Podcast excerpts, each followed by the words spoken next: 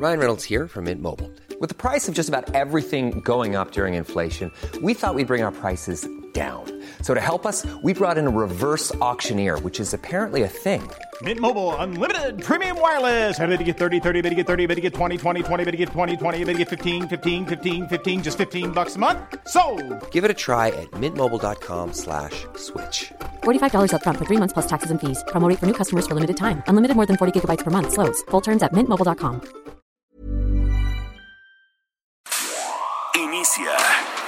las noticias de la tarde con Jesús Martín Mendoza en Heraldo Radio.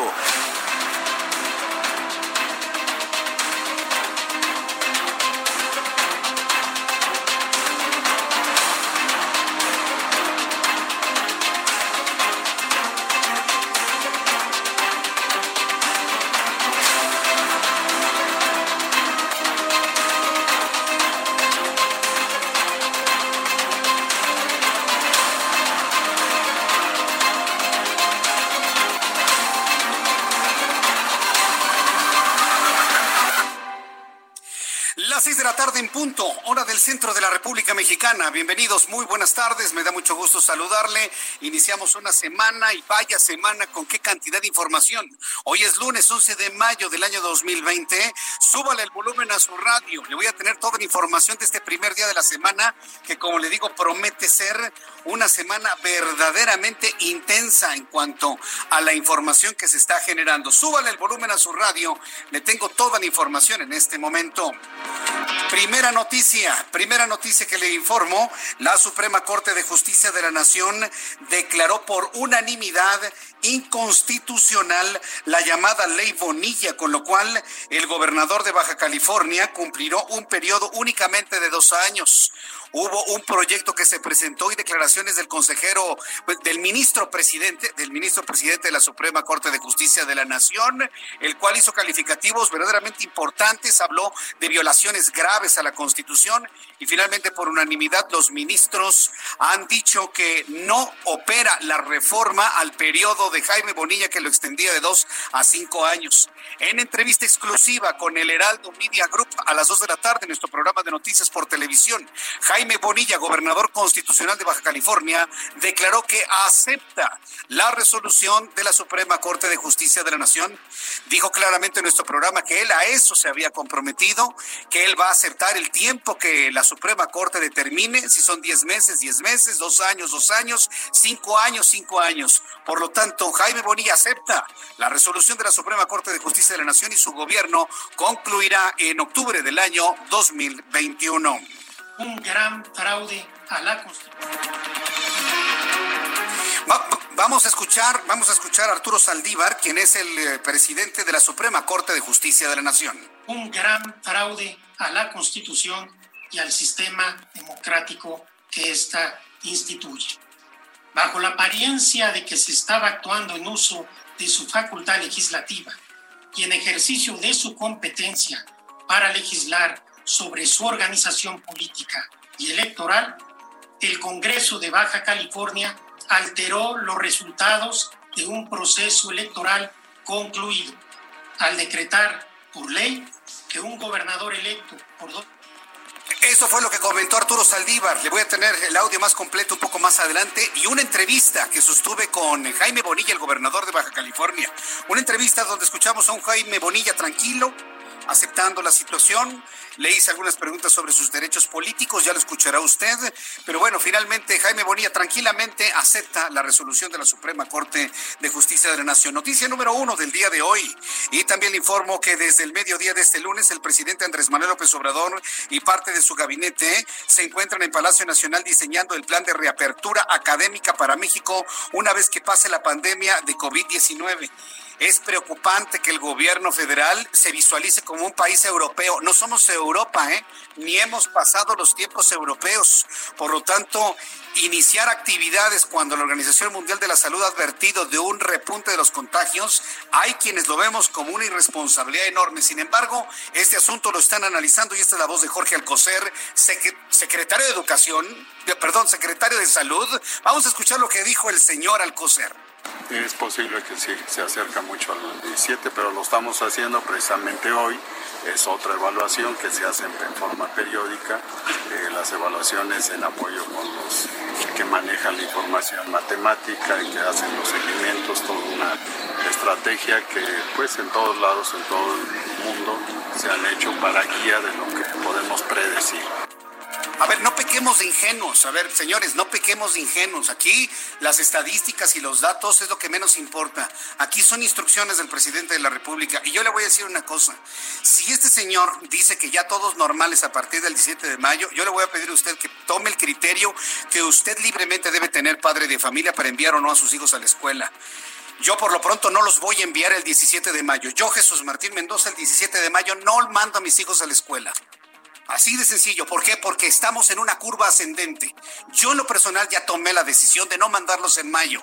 Porque entonces vamos a generar un problema de contagios donde los niños no están expresando los síntomas del COVID, pero sí pueden ser portadores y contagiar a otras personas. Entonces, yo hago un llamado a la responsabilidad de la, de la ciudadanía, a la responsabilidad de la sociedad vemos los datos que la propia Secretaría de Salud está proporcionando y no hay condiciones para el regreso a clases el 17 de mayo. Entonces, estemos muy atentos de este tipo de situación y decirle a usted, padre de familia, usted, papá, usted tiene todo el derecho de decidir si los envía o no. Pero yo creo que hay una lógica que obra en la mente de cada uno de nosotros. Y yo creo que usted debe cuidar la vida, la salud de su familia. Y con base en ello, actúe que nadie le obliga a nada, ¿eh? Usted es libre, independiente para tomar una decisión en función de los datos que vemos en México y que también vemos en el mundo del desarrollo del COVID-19.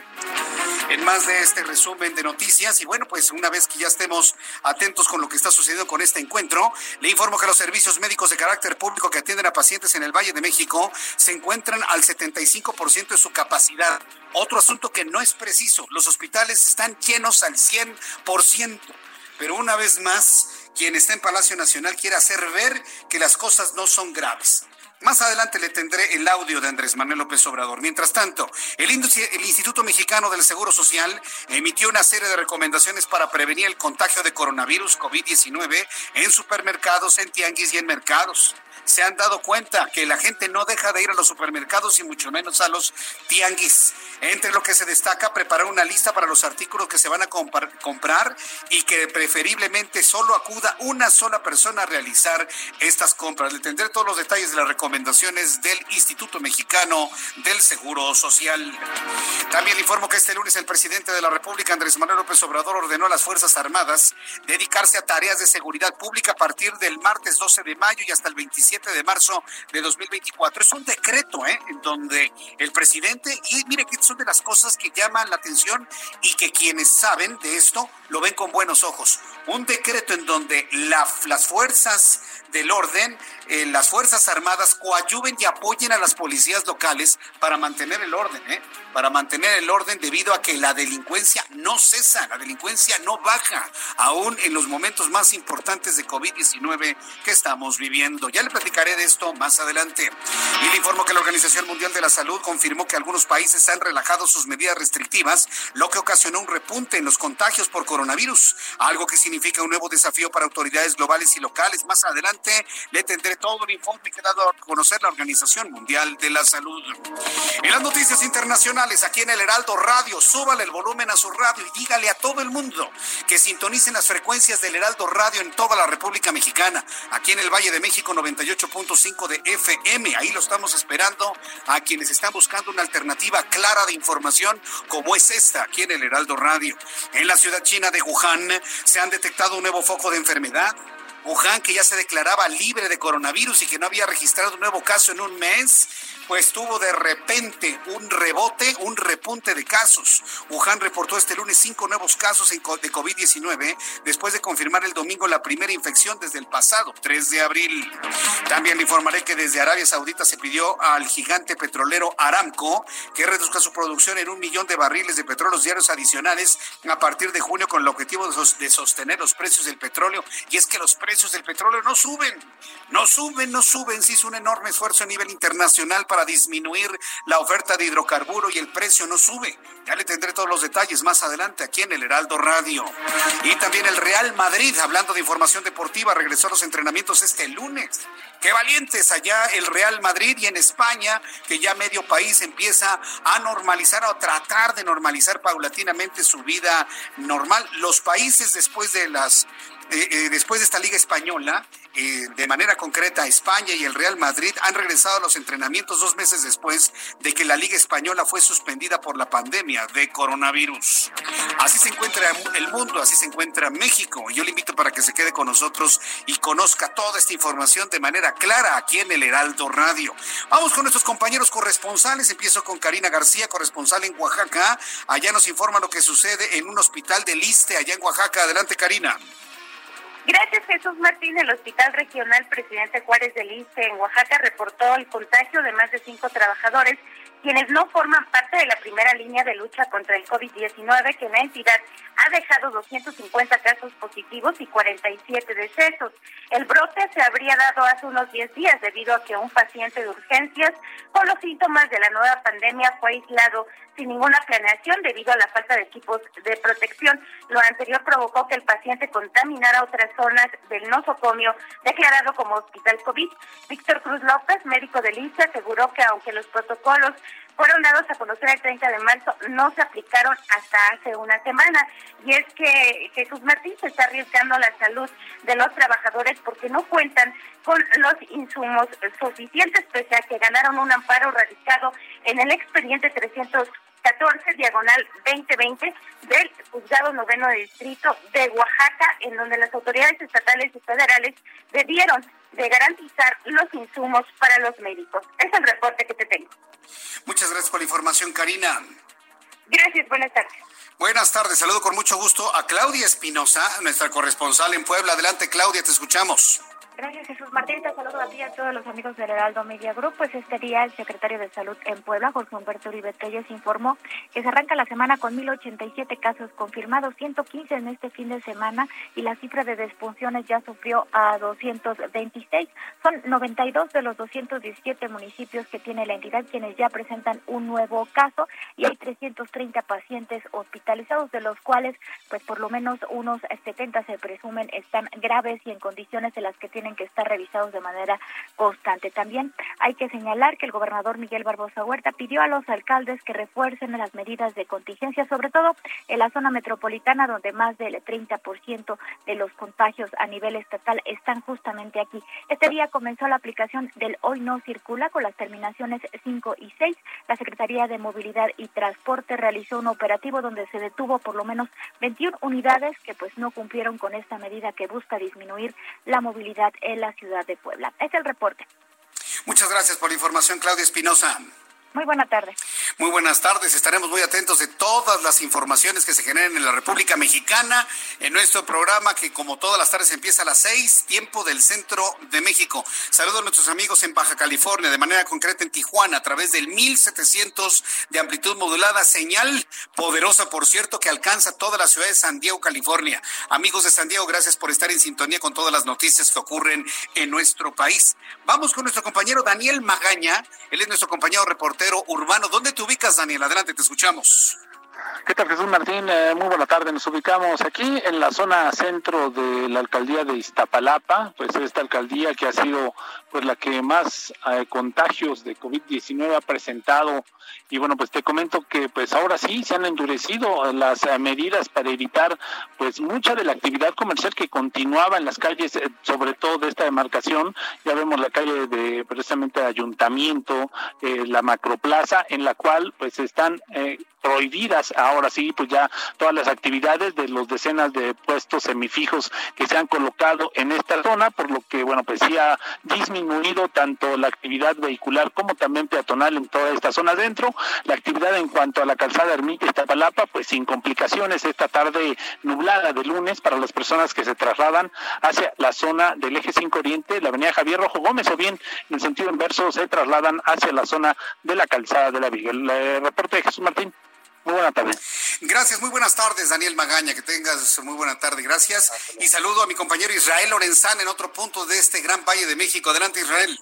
Jesús Martín, muchísimas gracias. Gusto saludarte. Tenemos información para nuestros amigos que se desplazan en estos momentos a través del eje oponente en su tramo guerrero, a partir de la raza y con dirección hacia el Paseo de la Reforma, hacia Avenida Hidalgo. La circulación en términos generales es totalmente aceptable. Algunos asentamientos en los cruces marcados con semáforo, pero nada para abandonar esta arteria.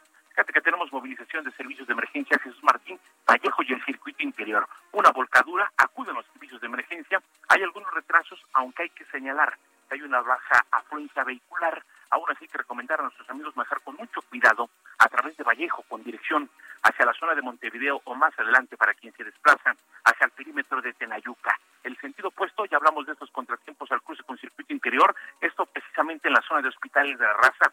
Para quien va con dirección hacia la Avenida de los Insurgentes va a encontrar precisamente elementos de la Secretaría de Seguridad Ciudadana. Jesús Martín ha dejado de llover en esta zona, aún así todavía encontramos pavimento mojado, hay que manejar con mucha precaución. La información que te tengo. Muchas gracias por la información, eh, mi querido Israel. Hasta luego.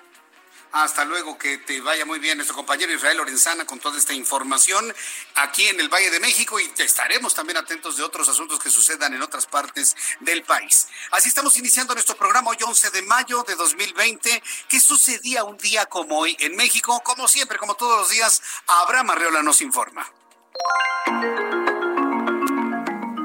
Esto es un día como hoy en México. 11 de mayo. 1535 se funda la Real Casa de Moneda. 1846 James Knox Polk, presidente de Estados Unidos, pide al Senado de aquel país declarar la guerra a nuestro país. Esto es un día como hoy en México. Importantísimo saber qué sucedía un 11 de mayo en otros momentos del tiempo en nuestro país. Muchas gracias, Abraham Arreola. Y vamos a revisar las condiciones meteorológicas para las próximas horas. Rápidamente revisamos en el Servicio Meteorológico Nacional, que depende de la Comisión Nacional del Agua, los fenómenos atmosféricos que en este momento afectan a la República Mexicana. Verá usted que ya se nubla en la Ciudad de México y amenaza con lluvia en todo lo que es el centro del país. Esta lluvia también afectando lo que es el norte, el noroccidente, el nororiente de la República Mexicana, toda la parte occidental también bajo los efectos del tránsito del Frente Frío número 60 y una línea seca en, la, en alta atmósfera. Dice el Servicio Meteorológico Nacional que habrá vientos con rachas superiores a los 60 kilómetros por hora y posible formación de tornados. Entonces vamos a estar muy atentos con protección civil de tornados que se formen en Coahuila, en Nuevo León, en Chihuahua y hasta Tamaulipas inclusive tiene el potencial de generar tornados para las próximas horas. El Servicio Meteorológico Nacional el Frente Frío número 60 origina lluvias puntuales muy fuertes con descargas eléctricas en Veracruz, en Oaxaca y en Chiapas. Las afectaciones alcanzan a parte del centro del Valle de México y por eso tendremos en Estado de México, Tlaxcala, norte de Puebla, en Ciudad de México, algo de precipitación. Eh, una vez que pasen, yo creo que entre las 7 y las siete y media de la noche usted mismo lo verá. Dice el meteorológico que las lluvias acompañarán con descargas eléctricas, fuertes rachas de viento y caída de granizo durante las tormentas para que usted lo tome en cuenta. Una ya revisado los eh, elementos atmosféricos, le doy a conocer el pronóstico del tiempo para las siguientes ciudades. Amigos en Toluca, en el Estado de México, mañana despejadito con algo de nubosidad por la tarde, mínima 7, máxima 24, mientras que en Guadalajara, Jalisco estará soleadísimo con una máxima de 32 grados. Amigos en Monterrey, fresco ahorita, 19 grados la temperatura. Para usted que nos escucha en el 90.1 de frecuencia modulada ya en Monterrey, mínima 21, máxima 32 para el día de mañana. En Tampico, mínima 26, máxima 30 Villahermosa, Tabasco. Tregua del calor, ¿eh? Temperatura mínima 24, máxima 35. En Acapulco, Guerrero, mínima 21, máxima 31. Ay, Acapulco, cómo te extrañamos. Tijuana, Baja California, mínima 14, máxima 21. Y eso que el ambiente político allá en Baja California está caliente.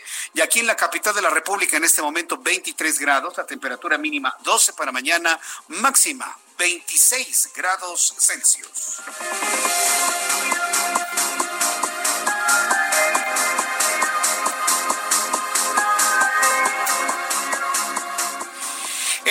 Reloj marca las 6 de la tarde con 18 minutos, 18 horas, 18 minutos.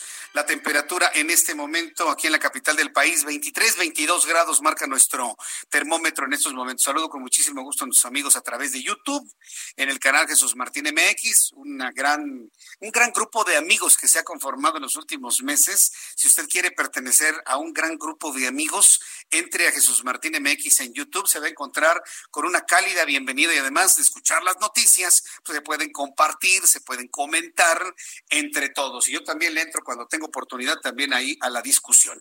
Y bueno, pues evidentemente en toda la red de emisoras del Heraldo Radio en la República Mexicana, así que grabe la frecuencia donde usted nos está escuchando en su radio y manténganos como su eh, fuente de información fidedigna, de confirmación, de verificación de información y todo lo que necesite, estamos aquí para servirle. Viajamos directamente hasta los Estados Unidos con nuestro corresponsal en Houston, Francisco Villalobos, quien nos tiene eh, una actualización de la situación que se vive en la Unión Americana por el COVID-19. Estimado Francisco, gusto saludarte. Muy buenas tardes. ¿Qué tal, Jesús Martín? También te saludo por aquí en Houston, Texas, que está con un 27 grados centígrados, cielos parcialmente nublados. Ya para agregarle ya tu información meteorológica fue exquisita, compañero. Es el clima, en lo principal, que aquí no hay, no hay nada humedad ahorita, gracias a Dios. Y bueno, pero eh, por otro lado, aquí en Estados Unidos, se cruza la marca de 80 mil muertos por, este, por esta pandemia, que Jesús Martín, 80 mil muertos, o sea, nomás, este, cheque este dato tan, así que tan negro, tan, tan horrible, cara. Hace dos meses, dos meses reportábamos aquí en tu espacio que Estados Unidos apenas llevaba 33 muertos. 33 muertos hace dos meses, difícil creerlo, y ahora, ahora, y ahora ya superan 81 mil 714 con 1.384.365 casos positivos de COVID-19, 81.714 este, muertos. ¿Y qué es lo que hace el presidente de los Estados Unidos, Jesús Martín, el día que sale esa estrepitosa cifra? Al tirar una, una, este, una luz de bengala de distracción al estilo político contemporáneo del siglo XXI de Latinoamérica. Hoy, en la conferencia de prensa de los Estados Unidos, cuando me preguntaban precisamente acerca de estas cifras y de lo que opinaba al respecto, y el hecho de que en Estados Unidos no hay suficientes pruebas para poder este, checar el estatus del coronavirus en todo el país, el presidente de los Estados Unidos dijo, ah, pero eso sí, a Obama se le descubrió el peor crimen de la historia de los Estados Unidos, así lo dijo, ¿eh? el peor crimen de, de, de la historia de Estados Unidos hashtag Obama Gate, como Watergate, pero Obama Gate. Y le preguntaron, señor presidente, ¿qué crimen cometió Obama? O sea, si está dando que el peor crimen de la historia, este, bueno, pues, dio los secretos de la, los códigos nucleares o qué es lo que hizo el presidente Obama. No, lo sabrán ustedes este, muy pronto, en las próximas semanas, quedarán ustedes atónicos del gran crimen que cometió Barack Obama ni el... No, usted lo está anunciando, ¿no? Entonces... Sí, o sea, no digo... No, no, reservado eso, ¿eh? No hay ninguna investigación, pero así fue la, digamos que la cortina de humo para cambiar el tema de los 80 mil muertes, compañeros. Pues fíjate, ahorita estaba haciendo un cálculo, 80 mil muertes. ¿Cuántas personas murieron en las Torres Gemelas el, en septiembre de 2001? Fueron casi 3 mil personas. Es como si ya hubiéramos tirado 30 veces las Torres Gemelas. Imagínate. Sí, sí, totalmente. Totalmente. O sea, es, una, es una atrocidad esto. O sea, y dentro de poquito, o sea, en un par de meses más, van a ser más muertos, norteamericanos muertos que los que murieron en la Primera Guerra Mundial ya superó la cifra de los que murieron en Vietnam por 20 años. Y, o sea, pues. este, no hay, y, está hablando el presidente de los Estados Unidos de que ya superamos, o sea, lo que dijo, ya superamos la, la, contingencia, la curva ya va, va para abajo, que no es cierto. El país va a abrir y vamos a regresar este, victoriosos de esto.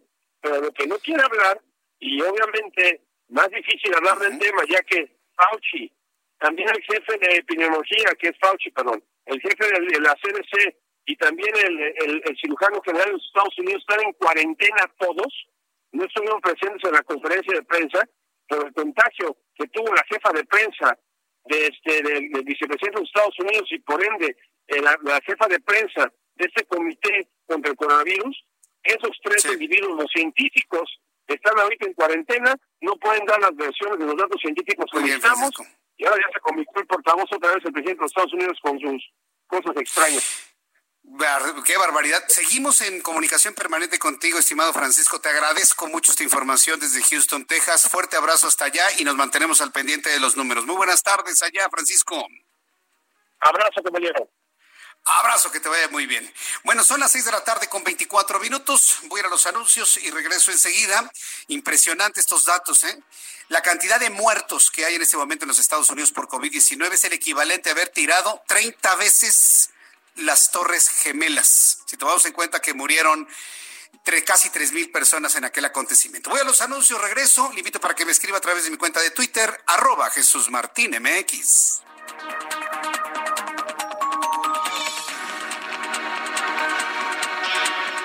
Escuchas a Jesús Martín Mendoza con las noticias de la tarde por Heraldo Radio, una estación de Heraldo Media Group. Escucha la H, Heraldo Radio.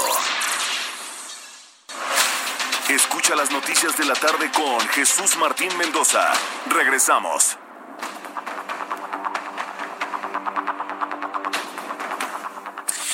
Son las seis de la tarde con 29 minutos, hora del centro de la República Mexicana. Escucha usted el Heraldo Radio en toda la República Mexicana y yo soy Jesús Martín Mendoza que le acompaño con las noticias a esta hora de la tarde. La noticia principal del día de hoy va a ser la noticia que nos va a generar mucho análisis en el resto de la semana y va a ser de las noticias más importantes de este año 2020. Finalmente se llegó el plazo, la Suprema Corte de Justicia de la Nación analizó todos eh, los recursos de inconstitucionalidad que llegaron a sus manos y de manera unánime, que esa es la noticia también, que todos los ministros de la Suprema Corte de Justicia de la Nación aprobaron el proyecto en el que se planteaba la inconstitucionalidad de la reforma del Congreso del Estado de Baja California que extendía el plazo de Jaime Bonilla de dos a cinco años.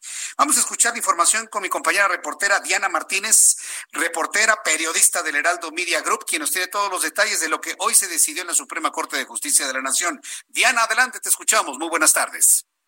Jesús Martín, buenas tardes. Pues sí, como lo señalas, por unanimidad la Suprema Corte de Justicia de la Nación invalidó la llamada ley Bonilla que amplía el mandato del gobernador de Baja California, Jaime Bonilla, de dos a cinco años. El máximo tribunal del país anuló la reforma constitucional que le permitía a Bonilla gobernar hasta 2024. Los once integrantes de, este tribunal eh, coincidieron en que se vulnera eh, la Carta Magna y también los principios de certeza electoral, legalidad y seguridad jurídica de no reelección y las bases constitucionales de la organización política de los estados. El ministro presidente Arturo Saldívar señaló que la ley Bonilla es un gran fraude a la Constitución y al sistema democrático. Aseguró que bajo la apariencia de que se estaba actuando en uso de su facultad legislativa y en ejercicio de su competencia para legislar sobre la organización política y electoral, el Congreso de Baja California alteró los resultados de un proceso electoral concluido al decretar por ley que un gobernador electo por dos años ejerce sería el cargo por cinco años. Eh, la decisión de la Corte eh, significa que el artículo octavo transitorio de la Constitución de Baja California, mediante el que se amplió el mandato, ya no podrá aplicarse, es decir, estará vigente el decreto de 2014 en el que se establece un periodo de, dos años para gobernar la entidad. Además, eh, las autoridades del Estado tienen 120 días para realizar los ajustes necesarios para aplicar el artículo transitorio de la Constitución de Baja California que indica que el periodo del gobernador concluye el 31 de octubre de 2021. Entonces, 31 de octubre se va Jaime Bonilla después del proceso electoral que va a coincidir con las elecciones intermedias. Entonces, Diana. Exactamente, y además eh, es importante eh, eh, recapitular un poco los posicionamientos. Coincidieron los, los 11 ministros, más allá de que fue por unanimidad, fue una una discusión bastante interesante en el sentido de que todos coincidieron que, que sí hay, que se vulnera la, la, Constitución con este tipo de decisiones, pero por ejemplo la, la, ministra Yasmín Esquivel señaló que al prorrogar desde el poder político la duración del de, mandato para un cargo que ya fue elegido, se, se pretende evitar una verdadera contienda y en consecuencia sería una reelección disfrazada. es decir, de, de esta manera se desprecia la voluntad del pueblo. Bien, pues interesante las ponencias, los comentarios de los ministros. Sé que estuviste al pendiente de esta sesión virtual que se realizó el día de hoy. Yo te agradezco mucho, Diana Martínez. Muy completo tu informe esta tarde aquí en el Heraldo Radio. Gracias, Diana. Buenas tardes. Hasta luego, muy buenas tardes. La verdad es que las argumentaciones fueron verdaderamente interesantes, potentes, fuertes, legalmente fundamentadas. Eh, quien fue intenso, quien fue duro en sus calificativos, sin duda alguna, fue el ministro presidente de la Suprema Corte de Justicia de la Nación, Arturo Saldívar, quien en su exposición de, motivos al inicio de esta, de esta reunión o de esta sesión virtual de la Suprema Corte de Justicia de la Nación, reflexionaba lo siguiente. Súbale el volumen a su radio, le voy a presentar un fragmento, ¿eh? porque eh, la exposición dura como ocho minutos. Entonces, le presento un fragmento de lo que consideraba y visualizaba el propio eh, ministro presidente de la Suprema Corte de Justicia de la Nación, Arturo Saldívar. La norma impugnada pretende ser una reforma al régimen político del Estado, pero viola, como bien lo advierte el proyecto, el periodo de veda legislativa previsto en la fracción segunda del artículo 105 constitucional, el principio de elecciones periódicas libres y auténticas del artículo 116, el derecho a votar y ser votado establecido en el artículo 35, fracciones primera y segunda, el principio de no reelección consagrado en el artículo 116, fracción primera, tercer párrafo, así como la prohibición de retroactividad del artículo 14 constitucional. Esta fue, quise presentarle precisamente todos los artículos constitucionales que la reforma del Congreso estaría violando la constitución política de los Estados Unidos mexicanos.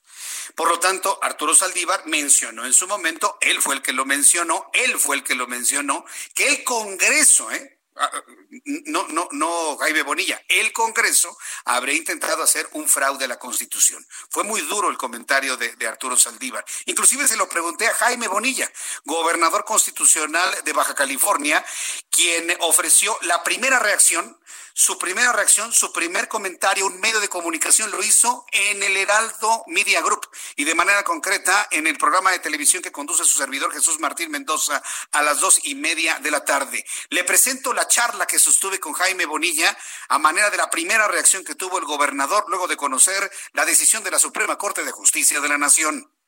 Señor gobernador, bienvenido. Gracias por tomar la llamada. Buenas tardes. Buenas tardes, ¿cómo les va?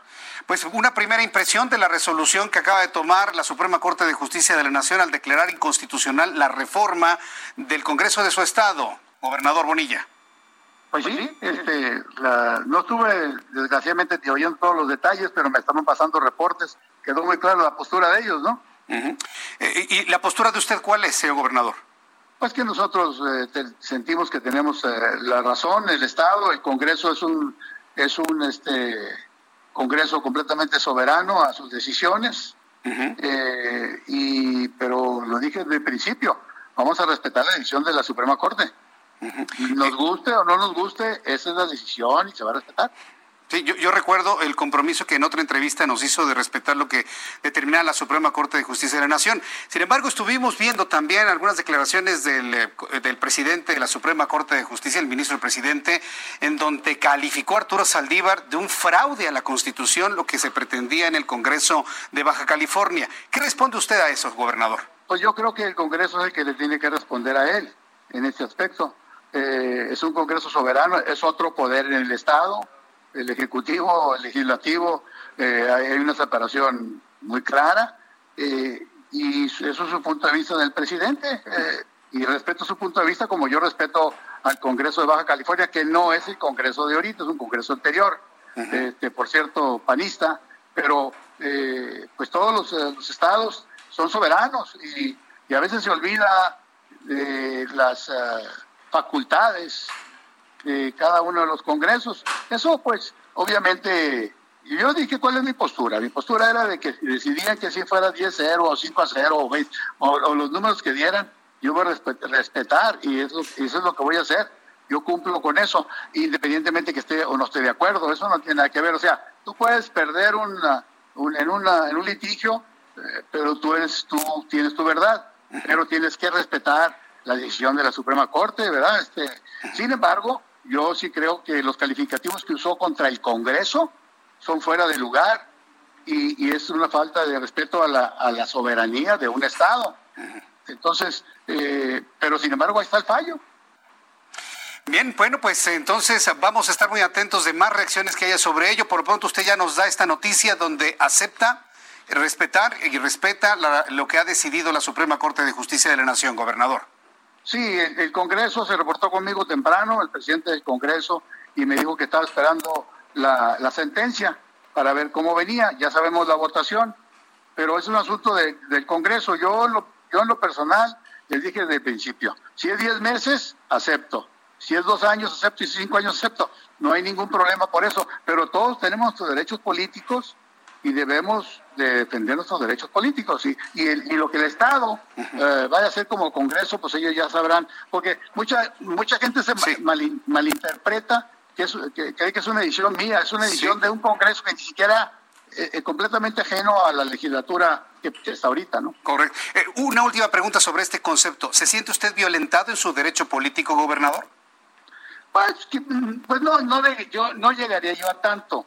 Yo sí llegaría yo a, creo que no se fue realmente al fondo, fondo del asunto. Pero no, eh, en realidad, mira, nosotros vamos a trabajar igual los dos años que si fueran cinco años intensamente. Nosotros vamos a entregar buenas cuentas y si los detractores, la derecha, que ha sido la que sistemáticamente ha estado golpeando a nuestro gobierno, este, creen que tienen oportunidades, están equivocados. Morena vino para quedarse en Baja California.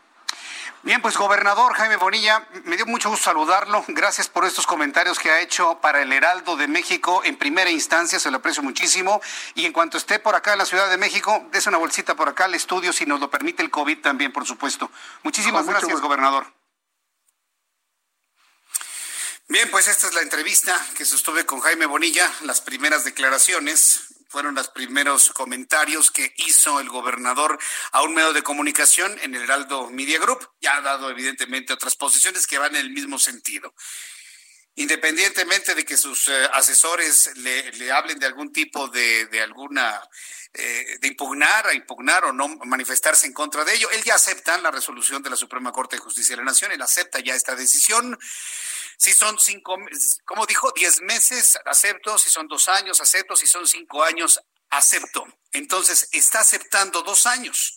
Si tomamos en cuenta ya el periodo que lleva como gobernador constitucional, él concluirá y entregará el gobierno a quien resulte ganador del proceso electoral del 2021. Recuerde que el año que entra, un poco, en unos 13 meses aproximadamente, 13, 14 meses, tendremos un proceso electoral intermedio y ahí mismo se van a realizar elecciones nuevamente para gobernador en el estado de Baja California y él estará entregando el 31 de octubre, octubre el mando al nuevo gobernador de Baja California. Y nos lo dijo ¿eh? al final de la entrevista.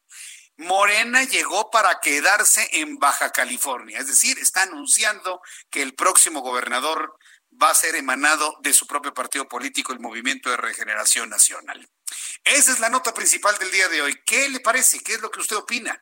La verdad es un asunto muy interesante desde el punto de vista jurídico, desde el punto de vista Suprema Corte, desde el punto de vista político. Tiene una gran cantidad de aristas de donde poder hacer análisis.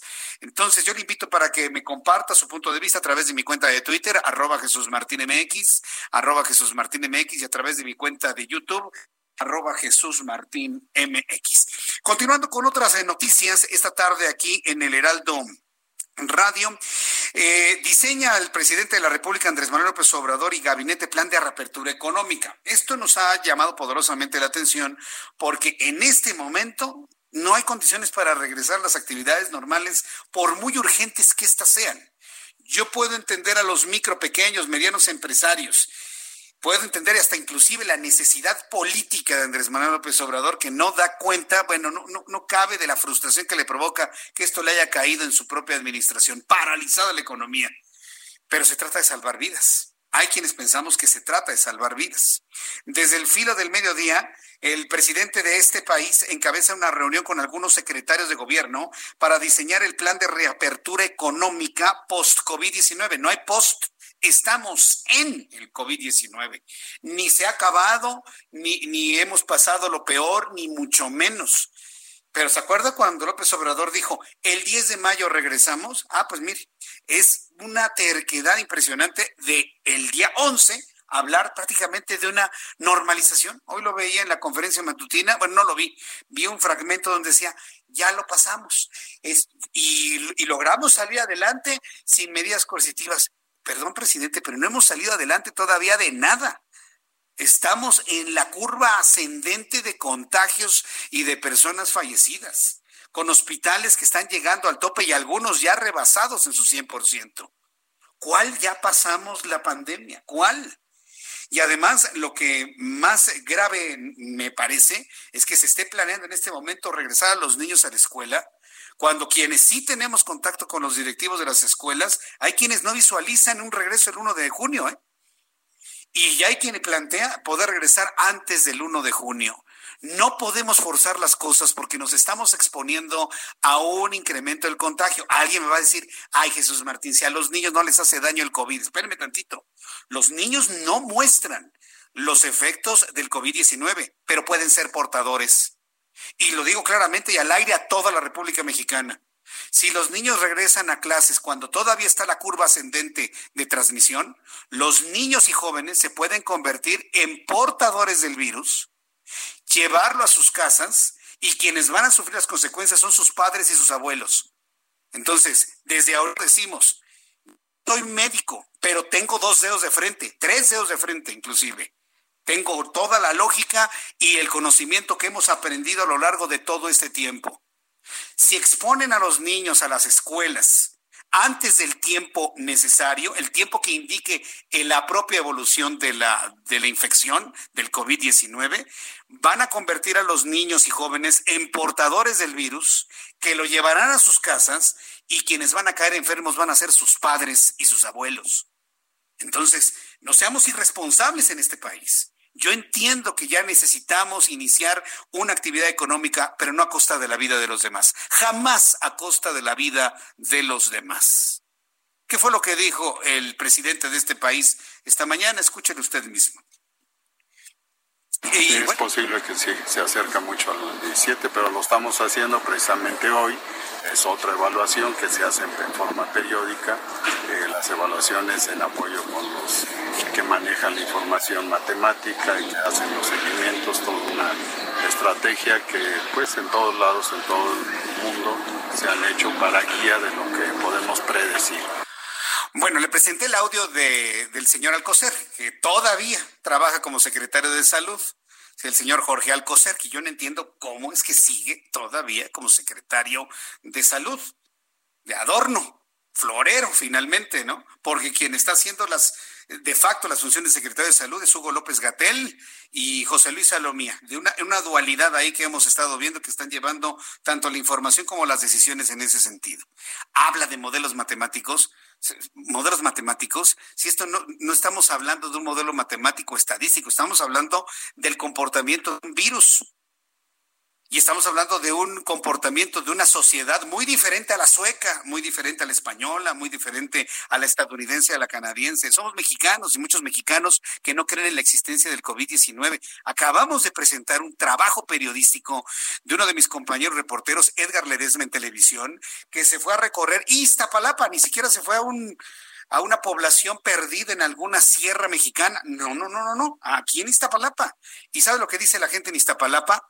Pues la verdad hasta no ver, no creer. Esa fue la frase que marcó el trabajo periodístico de mi compañero Edgar Ledesma en una investigación realizada en Iztapalapa. La gente dice hasta no ver, no creer.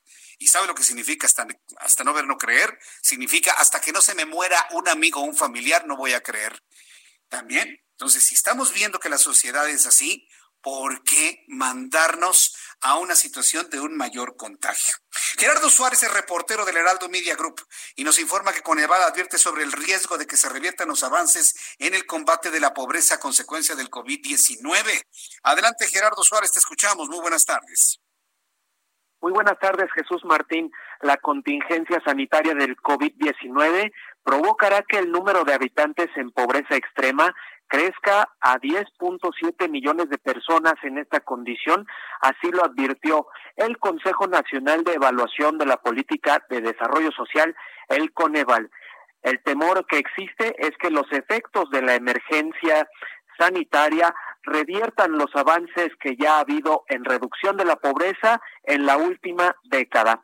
Jesús Martín, quiero comentarte, de 2008 a 2018, el porcentaje de población en situación de pobreza bajó 2.5%. Es decir, que la población en situación de pobreza pasó de 44% a 41.9%, mientras que en el caso de las personas que viven en una situación extrema de pobreza, también se había descendido el porcentaje del 11 al 7.4% y bueno, en números eh, nominales, pues esta cifra había bajado de 12.3 a 9.3 millones de personas. Sin embargo, el Coneval ha hecho diferentes cálculos y escenarios que prevén que a raíz de la caída de ingresos por la emergencia sanitaria se aumente hasta en un 8.5% el total de personas en pobreza extrema. Es decir, que podríamos llegar hasta 10.7 millones de personas en esta condición. También el Coneval, en un estudio denominado La política social en el contexto de la pandemia por el virus SARS-CoV-2, el causante del COVID-19, señaló que las personas en pobreza podrían aumentar hasta 7.9%, es decir, llegar hasta 9.8 millones de personas.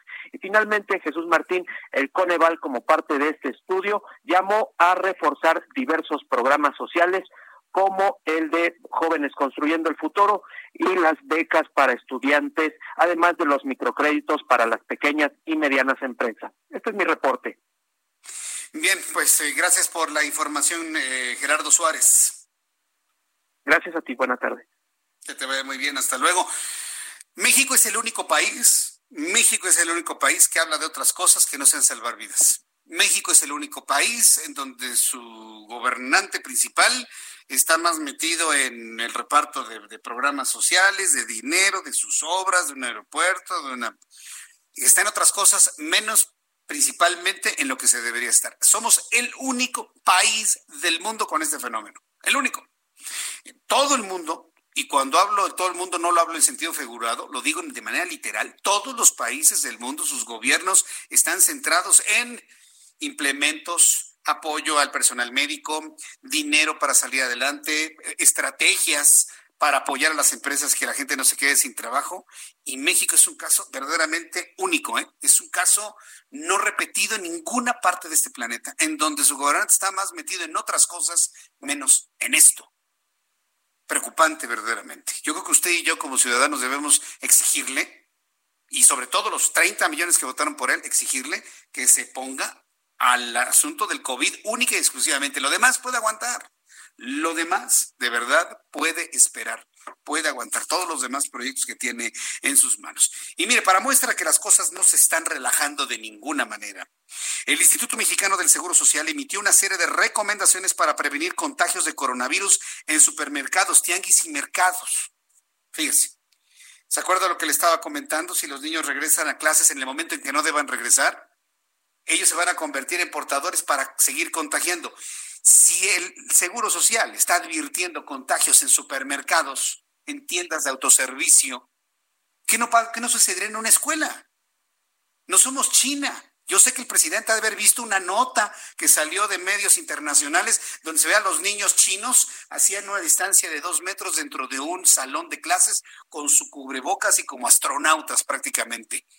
Pero es China es China. Ellos ya tienen como tres o cuatro meses de avance en comparación a nosotros.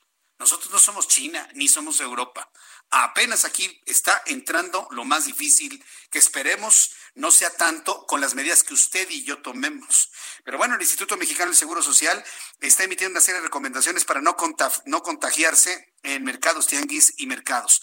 Mediante un comunicado, el especialista del IMSS, Carlos Benito Armenta Hernández, sugirió que al salir de casa se prepare una lista de artículos que se van a comprar sea, no andar deambulando, ¿qué necesito? ¿Qué necesito? No, ir directamente a lo que se va a comprar y una sola persona. Para hacer más eficiente la búsqueda, se debe contemplar el nombre del artículo, la cantidad o tamaño, la marca y en algunos casos el sabor o incluso las zonas o pasillos donde se encuentran dentro de los establecimientos con el objetivo de facilitar el recorrido y disminuir el tiempo. Yo creo que todos conocemos el lugar donde preferimos hacer nuestras compras, sea el tianguis, sea el mercado, ya sabemos dónde está el señor del queso, ya sabemos dónde está el señor que nos vende las naranjas como nos gustan.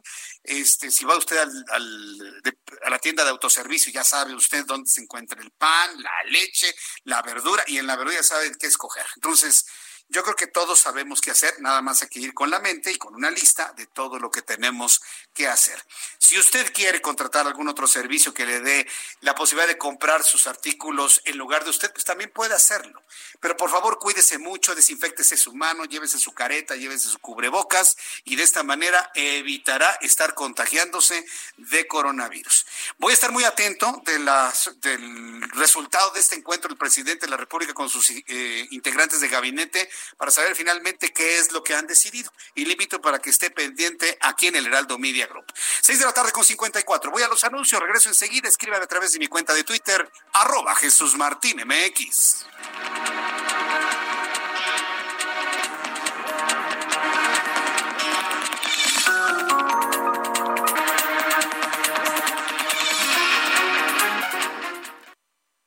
Escuchas a Jesús Martín Mendoza con las noticias de la tarde por Heraldo Radio, una estación de Heraldo Media Group. Heraldo Radio, la HCL se comparte, se ve y ahora también se escucha. Heraldo Radio, la HCL se comparte, se ve y ahora también se escucha.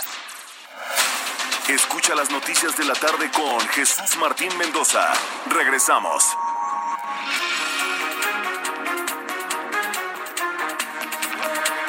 El reloj marca las 7 de la noche en punto, 7 en punto. Escuche usted el Heraldo Radio. Yo soy Jesús Martín Mendoza y le acompaño con las noticias y es de lo más destacado. La titular de la Secretaría de Gobernación, Olga Sánchez Cordero, celebró la decisión de la Suprema Corte de Justicia de la Nación de invalidar la reforma del Congreso de Baja California que ampliaba el mandato del gobernador eh, Jaime Bonilla y desmintió haberla apoyado en el pasado. Aseguró que como exministra de la Suprema Corte y por la posición que ocupa hoy, es partidaria y defensora de la Constitución Federal, así como del Estado Constitucional de Derecho, por lo que será el tribunal quien tenga la última palabra. Eso dijo Olga Sánchez Cordero.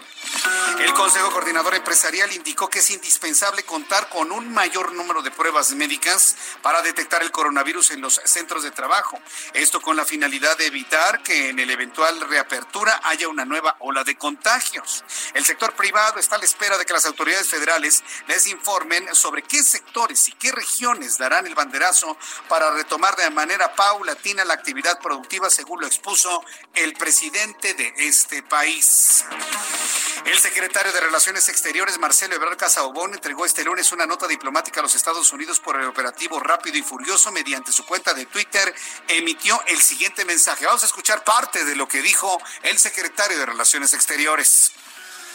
Consciente de la importancia de este caso, la Fiscalía General de la República nos ha hecho saber que envió solicitud a la ATF desde septiembre del 19 ratificada el 20 de febrero de este año 2020 para varios objetivos. Recabar la documentación de las declaraciones de los procesados por el mismo operativo, así como la relación de las armas vinculadas al operativo que han sido recuperadas en México y la relación de las armas de fuego vinculadas al operativo, de las cuales aún no se tiene registro de su recuperación.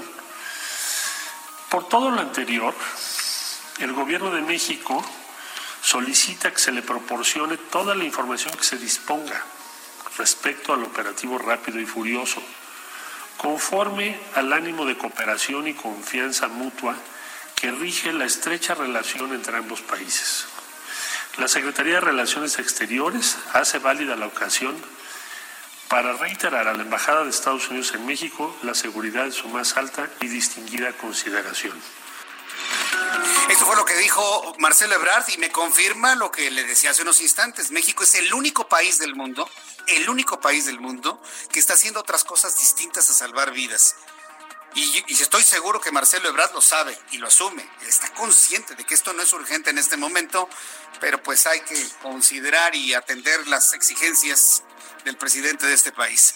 Vamos a escuchar el, el arranque de la conferencia vespertina sobre coronavirus. Habla Hugo López Gatel, subsecretario de Prevención y Promoción a la Salud. Como algunos componentes semanales, incluyendo uno que estaba pendiente, que es la afectación por COVID en personal de salud. Hoy lo vamos a comentar. Y le pido al doctor Alomía si empieza con el informe técnico. Con su permiso, señor secretario.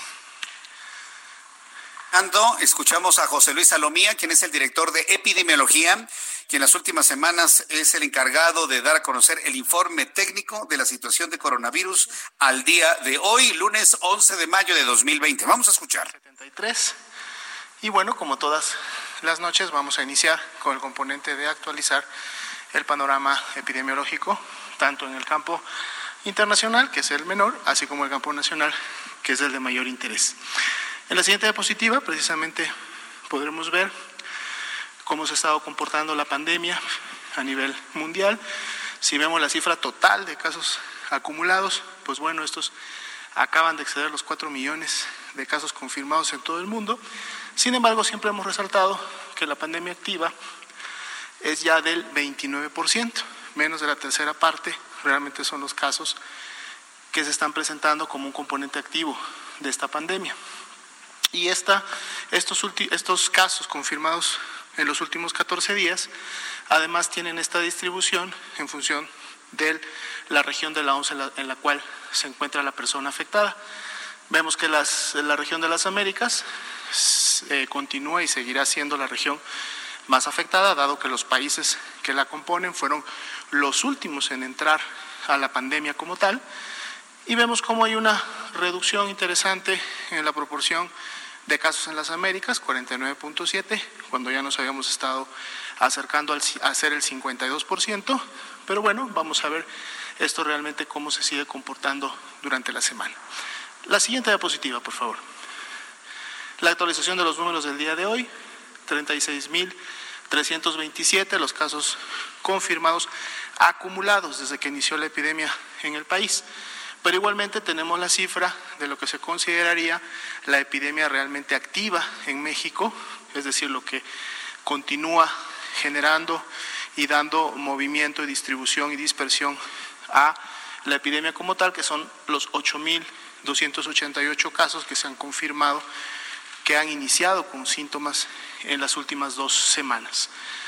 3.573 las lamentables defunciones que han ocurrido a causa de esta enfermedad, recordando que es una enfermedad que puede causar complicaciones severas, sobre todo enfocadas a la función pulmonar en sí, y que también se encuentran bastante bien identificados los grupos de riesgo, que son los que más se afectan precisamente con esta epidemia y que el doctor López Gatel hoy día los va a mencionar en la actualización semanal para que veamos cómo continúa este comportamiento. Son más de 135 mil las personas que en México ya han sido estudiadas y que han ingresado a un protocolo de estudio como casos sospechosos. En la siguiente diapositiva veremos. Bien, vamos a, decir los números porque José Luis Salomía es un buen técnico, pero también tiene instrucciones de no hacer mucho alarde de la cantidad de muertos. Voy a empezar con ese número, señores de la Secretaría de Salud. Voy a empezar con ese número. Hay 3.573 muertos al día de hoy por COVID-19 en México. Aunque lo hayan dicho así veladito para que no se oyera. Yo lo voy a decir, pero fuerte. Hay 3.573 personas muertas en México.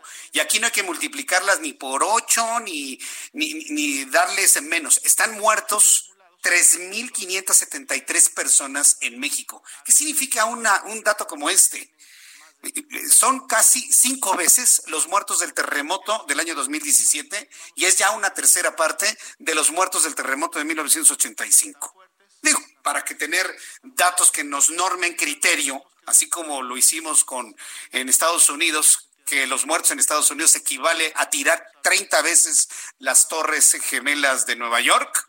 Ah, bueno, pues aquí tenemos ya cinco veces los muertos del terremoto del 2017 y una tercera parte de los muertos del terremoto de 1985. No es menor, ¿eh? Los muertos no se hacen menos. Son personas que han muerto por enfermarse por coronavirus y entre ellos hay hombres, mujeres, médicos y enfermeras también, entre todos ellos. Sí, no, no, vamos diciendo las cosas como son, no traten de, de hacer menos las cosas. ¿Cuántos casos hay en México? 36.327, sospechosos 20.991 y activos 8.288. Los activos son los que en este momento tienen el COVID y 36.327 los que lo han tenido de manera acumulada. En un mundo que en este momento ha rebasado los 4 millones de personas infectadas o transmitidas con el virus, con 4 millones 6 mil 257, y donde el índice de letalidad de este virus ya alcanzó el 7%. Hoy es un día importante porque alcanza el 7%. Estos son los datos que se acaban de dar a conocer hace unos instantes con toda precisión y bueno, se lo parto aquí en el Heraldo Radio.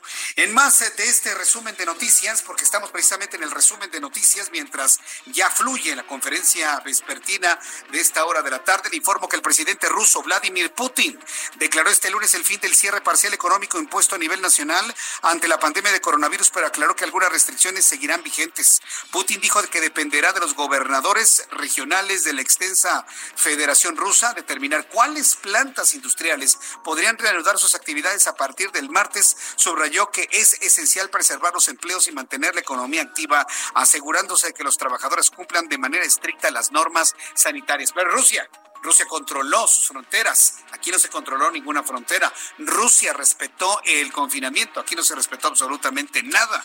Pero bueno, ay, por cierto, los números que le acabo de dar son una muestra de que la curva sigue ascendente casi en vertical. El Fondo Monetario Internacional en este resumen le prestará 2.770 millones de dólares a Egipto para enfrentar las repercusiones económicas de la crisis de coronavirus. El gobierno egipcio solicitó un paquete de rescate el mes pasado debido a que la paralización de la actividad productiva debido al coronavirus ha causado estragos en la economía del país más poblado del mundo árabe. Estas son las noticias en resumen. Le invito para que siga con nosotros. Le saluda Jesús Martín Mendoza.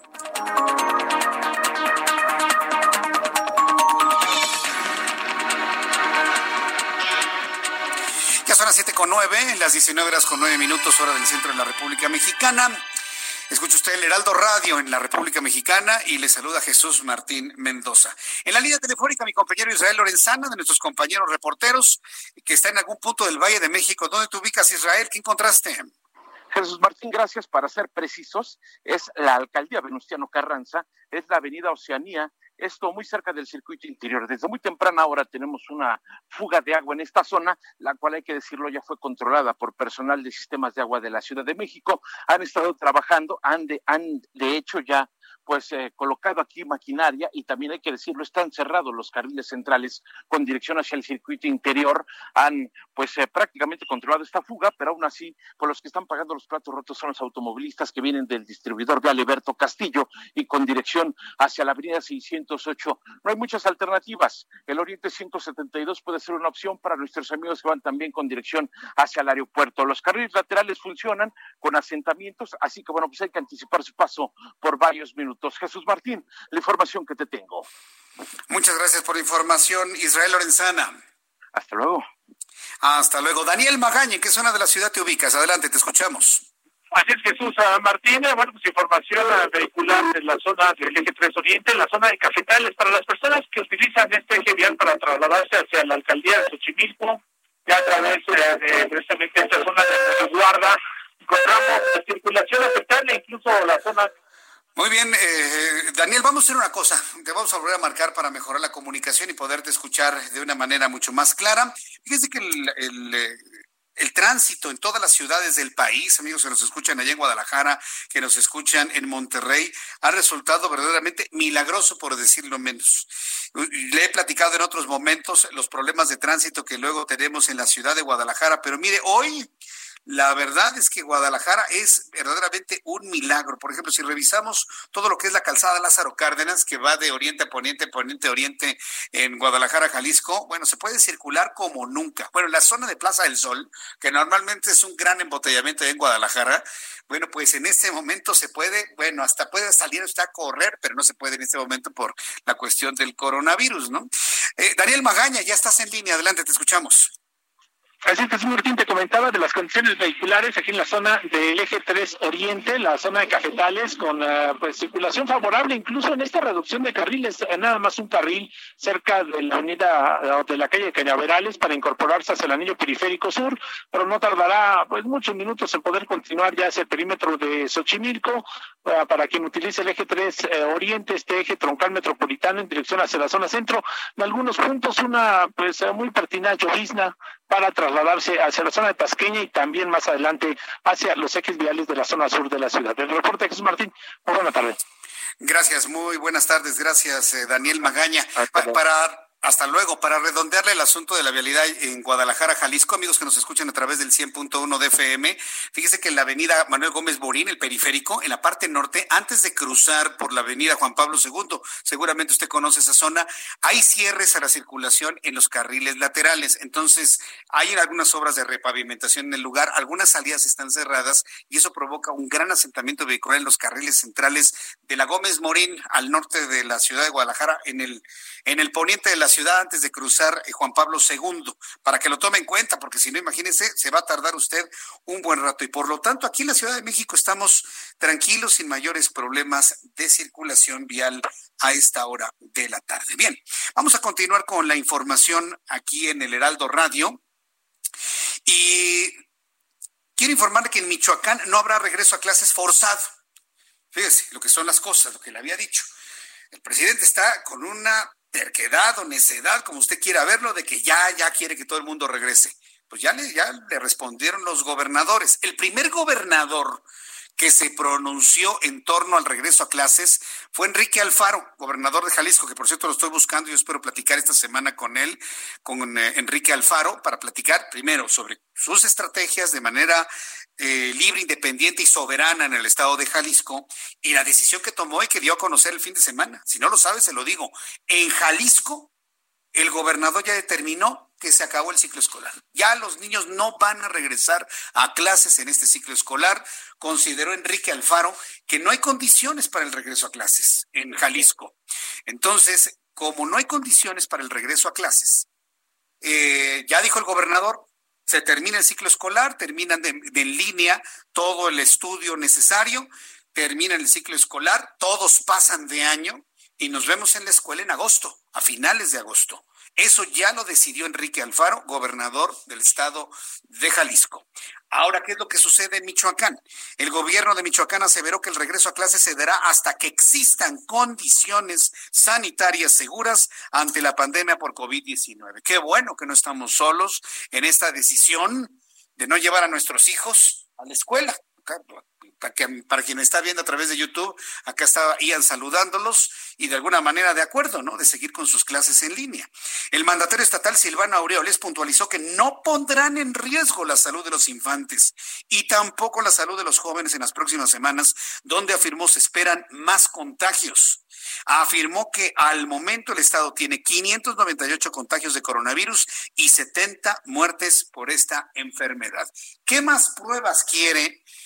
Que hasta los gobernadores en su idea completamente independiente, soberana, en sus decisiones soberanas, están en este momento diciendo no a la federación. No, no, espérame, no, no vamos a regresar nada más a ciegas, a clases, nada más porque una persona lo decide. No, de ninguna manera. Y ya hay dos gobernadores que dicen nomás no. El de Jalisco, Enrique Alfaro, ya de plano dijo ya no hay clases en este ciclo escolar. Nos vemos hasta agosto en el ciclo escolar 2020-2021 y en Michoacán hasta que existan las condiciones sanitarias. Van dos entidades que de manera clara y mediática expresan esta decisión que va completamente en contra de lo que está visualizando ni siquiera el gobierno en su conjunto. ¿eh? No, no, no, no, no. López Obrador, el solito. Él es el que está determinando todo lo que se tiene que hacer en función de esto y no sé si viendo algún número, alguna estadística, algún modelo matemático, la verdad, quién sabe. Entonces son las siete con dieciséis. ya tenemos finalmente toda la información que tiene que ver con lo que sucede allá en Michoacán. Quiero informar que la Secretaría de Salud en el Valle de México, aquí en el centro del país, que es donde es el epicentro, es donde más personas contagiadas de COVID-19 existen. La Secretaría de Salud en el Valle de México cuenta con una disponibilidad del 25% en sus camas para atender a pacientes con COVID-19. A ver, alguien que me esté escuchando a través de su radio, su teléfono celular o, en la plataforma donde me esté escuchando en las frecuencias del Heraldo Radio en el Valle de México, ¿alguien me puede decir en dónde hay lugar en este momento donde hay unos, un solo hospital? Díganme uno, uno en este momento donde haya espacio para recibir una persona con COVID-19. Que alguien me diga un solo hospital, privado o público, no importa, uno. Que alguien me lo diga y lo comentamos y lo decimos. Porque está en función de este porcentaje que hoy se dio a conocer, 25%. ¿Quién dijo esto? Pues el señor que gobierna nuestro país. Lo dijo esta mañana, quien adelantó que esta información será detallada, dice que mañana.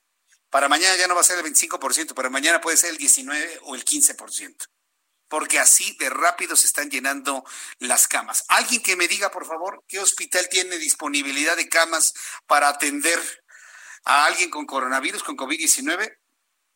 Pues no se amontonen, no veo a nadie. No se amontonen. A ver, señores que me están en este momento escribiendo a través de YouTube, díganme, ¿Dónde hay un hospital en este momento que tenga capacidad para recibir a una persona con coronavirus? A una. Y que no se quede esperando todo un día ahí. No, no, que entre, lo atiendan, le tomen sus signos, lo hospitalicen y entre directamente a cama. A ver, que alguien me diga el nombre de un hospital. Aquí me quedo yo esperando el nombre de un hospital. Estoy consultando también a través de Twitter, arroba Jesús Martín MX. Dijo López Obrador que es la semana más difícil para esta parte del territorio mexicano porque de acuerdo a las proyecciones esperan un descenso a tal grado, descenso, ¿no? ¿eh? Que están programando un plan de apertura para la semana que entra. Aguas, ¿eh? Tenga usted mucho cuidado, esto no le ayuda a nadie, a ningún gobernador del país hacer anuncios como estos. Sin embargo, comentó que si se llega a presentarse problemas durante la apertura, se va a rectificar. El titular del Ejecutivo Federal afirmó que en lo que va de la pandemia por el coronavirus SARS-CoV-2, el gobierno de México ha contratado a 25 mil personas del sector salud. Mire, como dato eh, informativo, le voy a presentar lo que dijo el presidente de la República, pero eso no significa que yo o usted estemos de acuerdo con lo que usted va a escuchar. ¿De acuerdo? Esto fue lo que dijo el presidente de la República, Andrés Manuel López Obrador, esta mañana. Estamos de acuerdo a las proyecciones, en la semana más difícil en la Ciudad de México, en el Valle de México, y tenemos una ocupación en terapia intensiva del 75%, es decir, tenemos un 25% de camas disponibles y estamos ya en la meseta. Bueno, pues esto fue lo que comentó el presidente de la República, que hay un 25% de disponibilidad en los hospitales. Yo sigo esperando que alguien me, comente en dónde hay un hospital con una disponibilidad del 25%. Ya olvídese el 25%. Dígame en este momento alguien el nombre de un solo hospital, por favor, donde pueda recibir a una sola persona, sin dejarle esperando en, una silla. No, no, no, no. Que entre directamente a su hospitalización y le den cama y empiecen con los protocolos de atención. Uno solo, por favor. Estoy revisando en Twitter y no, no, hasta este momento nadie, nadie absolutamente. Chili Willy me escribe, saludos desde el estado de Puebla, en el Hospital Regional de Huecotzingo no te dejan entrar al baño, dice que están completamente saturados. Eh, bueno, pues sigo esperando, digo, están abiertas nuestras plataformas de comunicación entre usted y yo, arroba Jesús Martín MX en Twitter, arroba Jesús Martín MX en YouTube. Entonces, bueno, pues vamos a continuar con la información. Tengo en la línea telefónica al consejero electoral del Instituto Electoral de la Ciudad de México, Yuri Beltrán, a quien yo le agradezco mucho estos minutos de comunicación con el Heraldo Radio. Estimado Yuri Beltrán, bienvenido, muy buenas tardes. Jesús Martín, me da mucho gusto platicar contigo y con tu auditorio. Pues este, la pandemia no nada más tiene sus efectos económicos o sociales o emocionales, inclusive tiene sus efectos desde el punto de vista de democracia y procesos electorales. ¿Cuáles son los primeros efectos que se están visualizando de esta crisis de salud que estamos viviendo? En efecto, para las arenas electorales, eh, esta pandemia va a tener unas consecuencias muy importantes. Simplemente la manera en la que se organizaban elecciones tradicionalmente, mi impresión es que no va a volver a ocurrir en muchos, en muchos meses. Eh, se han ido tomando decisiones. Mira, 52 países y territorios ya decidieron posponer sus elecciones simplemente en los meses que ha durado la, la, la pandemia. Y precisamente queremos discutir, vamos a, a organizar un foro para discutir qué pueden hacer los países, porque también posponer tiene límites no las puedes posponer indefinidamente, tienes que ponderar cuándo sí y cuándo no. Y entonces, ¿cómo le vamos a hacer las administraciones electorales para así poder organizar comicios y que la democracia siga funcionando eh, normalmente, aún en condiciones como las que tenemos en el mundo? Ahora, eh, eh, por ejemplo, en el asunto democrático, bueno, quedó claro que los procesos electorales de este año se pospusieron. ¿Eso en qué situación política puede meter a nuestro país, eh, Yuri Beltrán? Mira, se, mientras se pueden posponer antes de la toma de, posesión del siguiente turno, estamos dentro de los, de los, de los límites. Hay casos verdaderamente graves, por ejemplo el de Bolivia, que después de toda la crisis política que tuvieron, pues la, la manera de resolver esa crisis política hubieran sido las nuevas elecciones, pero ya tuvieron que, suspender. Ni se diga Chile que encuentra la salida a, su problemática en un referéndum que por fin logró eh, consensuar a todas las fuerzas políticas y lo tuvieron que suspender. Cosa distinta, eh, el caso de Corea, que hace un par de semanas logró tener unas elecciones y las hizo Yuri. estuviera contagiado. Vamos a hacer una cosa, Yuri. Voy a ir a los anuncios y de regreso, te pido por favor que estés en la línea telefónica. Seguimos platicando sobre el caso Corea. Sí, por favor. Voy a ir a los anuncios cuando son las 7.24. Escucha usted el Heraldo Radio. Continuamos.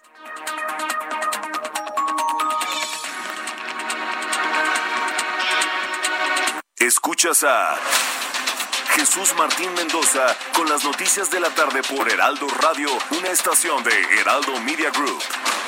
Heraldo Radio. Escucha las noticias de la tarde con Jesús Martín Mendoza. Regresamos.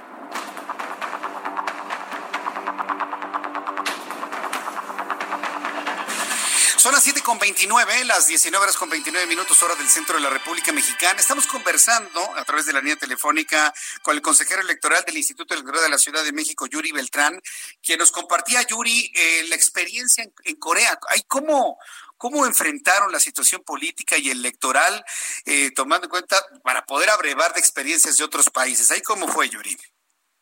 Mira, Corea tuvo sus elecciones eh, hace un par de semanas y tomaron medidas muy afortunadas para poderlas hacer sin contagios.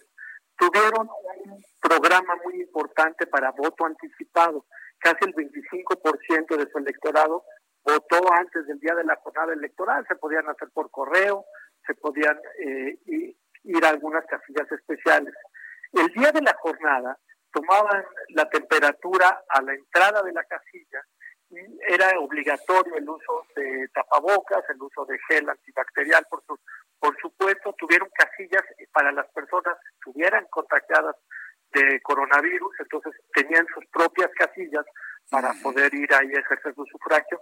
Y entonces lograron hacer el reto que ahorita parece tan complicado, que es hacer un evento masivo en como, como son unas elecciones, en condiciones tan difíciles. Pero estas condiciones van a estar con nosotros durante algún tiempo. Entonces tenemos los administradores electorales que aprender a intercambiar rápidamente experiencias del mundo para poderlas eh, aplicar en nuestros países y poder eh, hacer que siga eh, la democracia electoral avanzando. Bien, pues, eh, ¿cuál sería el efecto, desde su punto de vista, Yuri, del, abstencionismo? Porque, bueno, si de por sí la gente en un domingo en México no sale eh, porque llueve, porque quieren ver el fútbol o porque están reunidos con la familia, si le sumamos el temor que para dentro de un año seguramente vamos a tener sobre algún contagio de COVID, porque el COVID se va a quedar con nosotros y el resto de nuestras vidas, eh, ¿podríamos de alguna manera advertir algún nivel de, de, de abstencionismo? Eh, para los siguientes procesos electorales en México por esta circunstancia? Ese, por supuesto, es un riesgo importante, eh, lo, tenemos presente. La estrategia que se está eh, desarrollando en otros eh, en otras administraciones electorales tiene que ver con comunicar adecuadamente cuáles son las medidas de prevención y de seguridad que se van a tomar para que la gente sepa que puede ir a, a votar. Te diría, Corea, esta experiencia fascinante que estaba yo, yo platicando, tuvo la tasa de participación más alta de su historia, 67% hace un par de semanas. Increíble lo que pasó, pero es que además tuvieron una política de comunicación adecuada, de tal suerte que la gente iba sabiendo que no se estaban corriendo riesgos adicionales a los que se podían tener en, en, en el supermercado, por ejemplo, porque estaba todo debidamente resguardado. Pues eh, vamos a estar muy atentos de cómo se va evolucionando el COVID, porque seguramente va a ir surgiendo esta necesidad de la renovación de las eh, de los procesos electorales para el año que entra. Estamos, yo espero que para el año que entra, cuando sea la elección intermedia y platicada con el público ahora en el corte comercial, pues ya no tengamos ese problema tan tan vigente, ¿no? Porque si no yo no me imagino un país que esté posponiendo su proceso electoral intermedio. Sería impensable, por decirlo menos, Yuri Beltrán. Es, difícil pensar eso para el caso mexicano. Ni siquiera creo que los Estados Unidos pudieran eh, suspender su elección, ya es en, en noviembre próximo. Quisiera invitar a tu auditorio, este miércoles 13 a las 17 horas, vamos a tener un foro virtual, por supuesto, para discutir estos temas a través del canal del Instituto Electoral de la Ciudad de México en YouTube. Entonces meten a la página del Instituto Electoral de la Ciudad de México o a YouTube y ahí vamos a estar teniendo la discusión. Viene el representante de Idea Internacional en México, Miguel Ángel Lara, y el, y el representante de CAPEL, este organismo interamericano, eh, y van a, a platicar qué respuestas han dado cada uno de los países latinoamericanos y en general en el mundo ante la disyuntiva de hasta cuándo puedes eh, suspender unas elecciones y llegado el momento cuando ya las tienes que hacer, porque ya no hay manera de seguir eh, suspendiendo, cómo hacerle para hacerlas de manera eh, segura. Me parece que es una discusión muy interesante que tenemos que tener y, y la queremos hacer de cara al público y por eso me permite invitar a tu auditorio.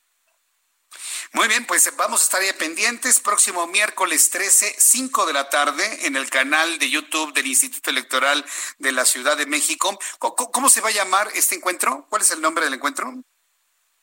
Eh, el, el, nombre del encuentro es eh, Elecciones eh, frente a la pandemia. Y, Elecciones y frente a la pandemia. Muy bien, pues para todos los, eh, sobre todo nos escuchan muchos chavos que están estudiando y que están interesados en todo lo que tiene que ver con política, administración pública, procesos electorales, les va a resultar muy, muy atractivo este, esta transmisión el próximo miércoles 13, 5 de la tarde, canal del Instituto Electoral de la Ciudad de México en YouTube. Yuri Beltrán, muchísimas gracias por este tiempo, ¿eh? fuerte abrazo y gracias por participar aquí en el Heraldo Radio. Jesús Martín, te, te mando un fuerte abrazo y te esperemos vernos pronto.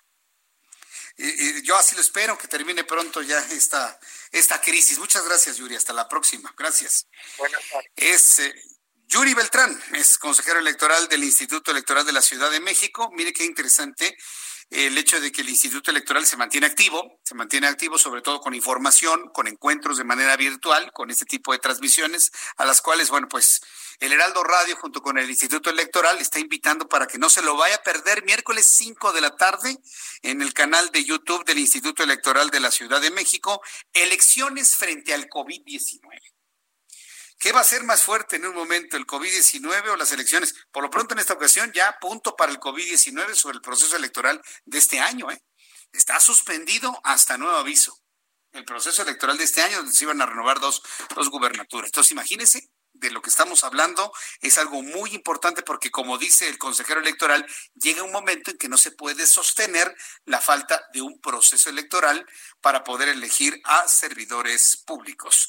El reloj marca las 7.36, las 19 horas con 36 minutos, hora del centro de la República Mexicana. Saludo con muchísimo gusto a Mayeli Mariscal, nuestra corresponsal en Jalisco. Ya le adelantaba algunas decisiones del gobernador Enrique Alfaro sobre el ciclo escolar, eh, eh, ciclo escolar 2019-2020. Mayeli Mariscal, estas y otras noticias. Buenas tardes, te escuchamos.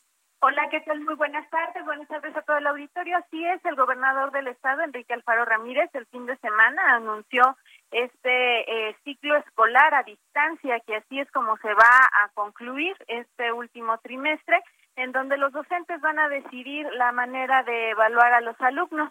Además, el día de hoy eh, anunció que estaría en comunicación con el titular de la Secretaría de Educación Federal, Esteban Moctezuma, eh, con una conferencia virtual en donde todos los gobernadores de la región centro bajío occidente están en consenso para no regresar a clases y eh, esto se le va a exponer eh, justo en estos momentos, deben de estar en esta comunicación y eh, por parte de la entidad se informa que la fecha de regreso para el siguiente ciclo será el 24 de agosto con esta medida de concluir a distancia el ciclo escolar se estaría reduciendo en 36% la movilidad del Estado y 2.4 millones de alumnos tendrían que concluir este ciclo y siendo evaluados según conforme lo determinen los docentes.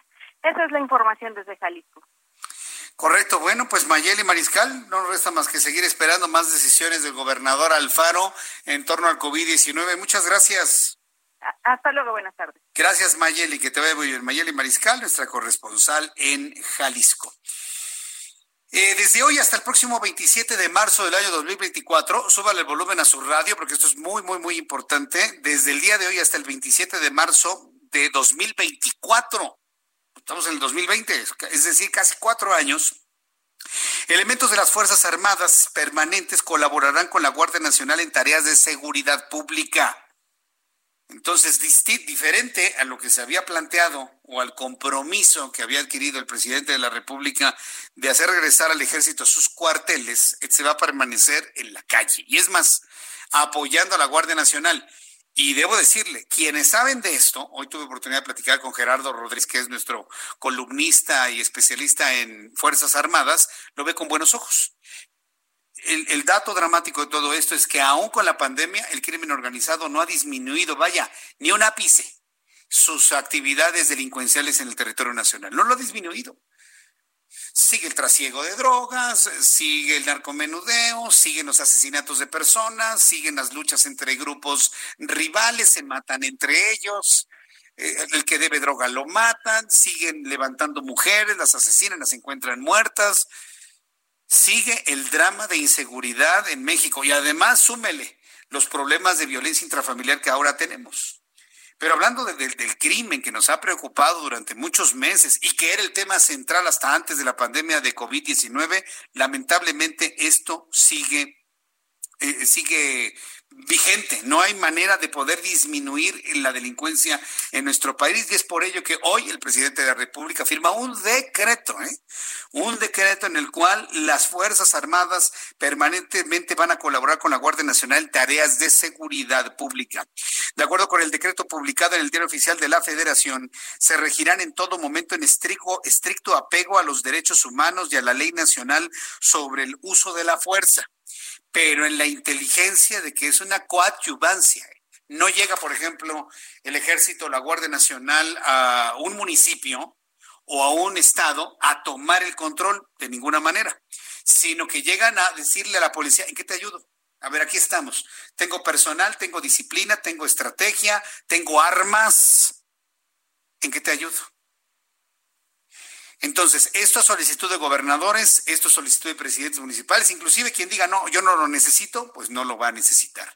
Pero en lugares o entidades de la República en donde ya no exista la policía, porque la policía esté totalmente cooptada por el crimen organizado, completamente eh, comprada o inexistente, entonces en esos casos, nos explicaba Gerardo Rodríguez hoy en su colaboración, en esos casos llegan las Fuerzas Armadas, toman el control para poder proteger a la ciudadanía en caso de una exacerbada presencia del crimen organizado. Este es un decreto del presidente, se publica hoy en el diario oficial de la Federación, por lo tanto entra en vigor, pues hoy mañana, mañana prácticamente a las 12 de la noche entra en vigor y vamos a estar muy pendientes de cuáles son los primeros estados, los primeros municipios que van a echar mano de las posibilidades de este decreto ya publicado en el diario oficial de la Federación. Cuando son las 7.41, cuando son las 7.41, pues continuamos con información. Y fíjense que me da un enorme gusto saludar, entrar en contacto con Alejandra Chacón Gallardo. Es directora general y socia fundadora de Respect Under Construction. Eh, con ella vamos a hablar de que es un grupo de organizaciones de varios sectores de la sociedad que han lanzado una página que se llama Todos con Vida, que reúne información relevante hacia el COVID-19. Y bueno, pues la idea es de que están organizados de una manera estratégica. Me da mucho gusto saludar a Alejandra Chacón. Bienvenida, muy buenas noches. Buenas noches, Jesús. Muchas gracias por recibirnos. A ver, platíquenos en qué consiste el trabajo y la organización que ustedes están conformando, por favor.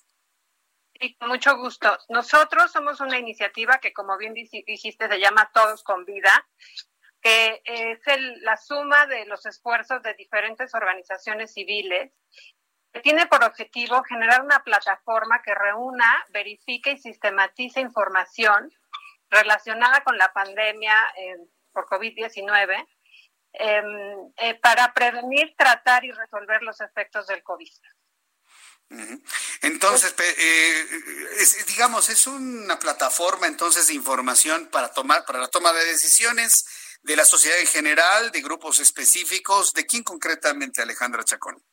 Sí, nosotros eh, estamos integrados por un grupo de organizaciones que trabajan en diferentes sectores de la población. Em, eh, contamos con, por ejemplo, Aguilar Barroso, abogados, eh, Alejandro Magallanes, ilustrador, Ediciones del Naranjo, Bien para Bien, Fondo para, para, para, para la Construction. Además, tenemos colaboración con gente en España y en Estados Unidos. Y la idea es que entre todo este equipo de gente sumemos esfuerzos para generar un espacio en donde podamos reunir toda esta información que hay en los medios, eh, ordenarla, organizarla y entonces eh, ayudar a la población a entender qué es este, la pandemia cuáles son, este, cómo tratarla, cómo prevenirla y cómo resolver sus efectos, que son muchos, ¿no? En, en general, nuestra nueva forma de vida.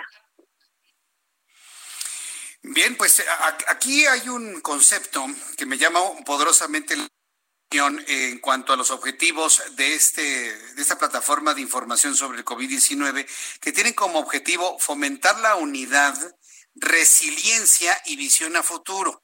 ¿Cómo están ustedes capacitando, de alguna manera, informando a la población para tener resiliencia y sobre todo esta capacidad de adaptación ante las nuevas condiciones que nos plantea el mundo? Sí, em, tenemos un grupo especializado de gente, hay, hay psicoanalistas en el equipo que, bueno, entre todos reunimos la información, verificamos que la información sea correcta y eh, eh, planteamos en la página, hay una sección especial para ello, eh, alternativas para enfrentar, para entender el problema, identificar sus consecuencias, por ejemplo, en el caso específico de las modificaciones en nuestras relaciones sociales, o por ejemplo, la modificación en la forma de educación ahora con, los niños y jóvenes, y entonces generar alternativas para superar eso y eh, modificar nuestros comportamientos para adaptarnos mejor y tener, no solamente en resolverlo, sino sino mejorar nuestros sistemas. Es una oportunidad, es, es, es una, sí, una oportunidad para generar una nueva forma de vida. Es así como lo tenemos que ver.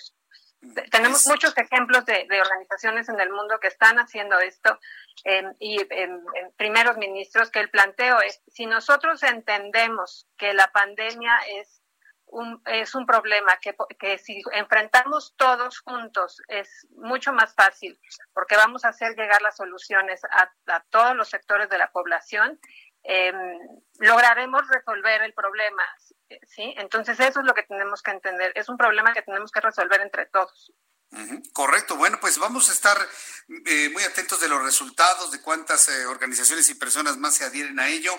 Alejandra Chacón, por favor, formas de contacto con ustedes, redes sociales, página de internet, número telefónico nos será muy útil, por favor. Sí, con mucho gusto. Em, nuestra página web es eh, www.todosconvida.mx. También tenemos redes sociales, https em, dos puntos diagonal twitter.com diagonal todos con vida mx y también en facebook la dirección es muy larga pero si ustedes buscan todos con vida en Facebook, ahí, les va a aparecer. De todas maneras, el link en nuestra página al, Facebook está ahí al, casi al inicio de la página.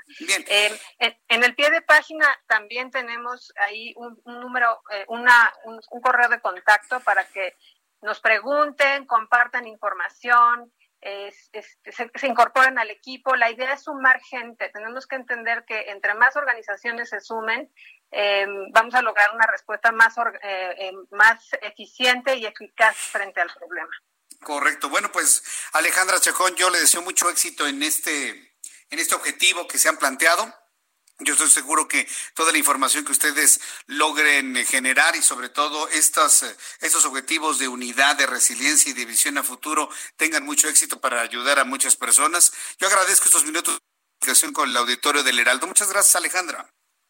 Te agradezco muchísimo, Jesús. Eh, muy, muy felices de estar acá. Un saludo a todo su auditorio. Y eh, bueno, pues hay que trabajar juntos para superar esta situación. Así es. No hay otra, hay que trabajar para poder adaptarnos a las nuevas condiciones del mundo. Muchas gracias, Alejandra. Que le vaya muy bien. Hasta pronto. Alejandra Chacón Gallardo, directora general y socia fundadora de Respect Under Construction. Si usted quiere entrar en contacto precisamente con este grupo que se llama Todos con Vida, pues búsquelo así, de esa manera, googlee Todos con Vida. La página es www.todosconvida.mx en Twitter Todos con Vida, en Facebook Todos con Vida, es muy fácil encontrarlos. Entonces, eh, la forma es a través de un buscador, le pone Todos con Vida y le van a salir todas las formas de contacto con ellos y espero sinceramente que les sea de mucha utilidad. Son las siete con 48, las 19 horas con 48 minutos hora del centro de la República Mexicana. Quiero informarle que la industria automotriz reitera su solicitud para que sea considerada una actividad esencial. Y mientras hemos estado insistiendo en que se debe definir con toda precisión qué es lo esencial y qué no es lo esencial, pues yo creo que todo lo que es industria automotriz es esencial. Lo que tiene que ver con la movilidad es esencial. O sea, el estar de alguna manera resguardados no implica que estemos inmóviles. Entonces, esto es muy importante que el gobierno federal defina muy bien el concepto de lo que es útil, de lo que es esencial y lo que no es esencial. Y la movilidad a través de la industria automotriz es esencial. Se vea como, o sea, es que va a estar resguardado en tu casa, sí, pero hay movilidad precisamente por cuestiones de carácter familiar, de salud, de, medicamentos y de alimentación.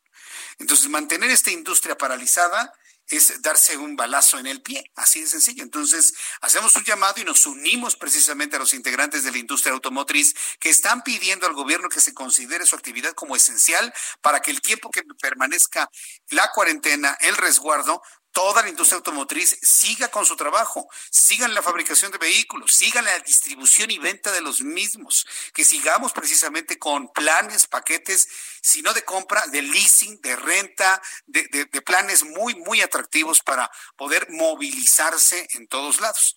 Y le comento lo siguiente, te comento lo siguiente porque me tocó este fin de semana ir a una tienda de no, a una tienda de autoservicio, ¿sí? en donde me sorprendió que no podía comprar ni siquiera, no podía comprar ni siquiera escobas. ¿Y por qué está cerrada el área? Ah, es que esto es no esencial. ¿Cómo que no es no esencial? No, es que no es esencial. Bueno, voy a comprar unos focos porque se me fundieron los focos. Ah, no. No se pueden comprar porque es no esencial. A ver, a ver, a ver, un momento. ¿Cómo que no se pueden comprar? bueno, pues me voy a ir a comprar ropa interior. No, no puede comprar ropa interior porque es no esencial. Una tienda de autoservicio. Es nada más una tienda, no voy a decir el nombre, usted seguramente sabe cuál es, donde les pedimos que mejor definan cuál es el criterio para ello.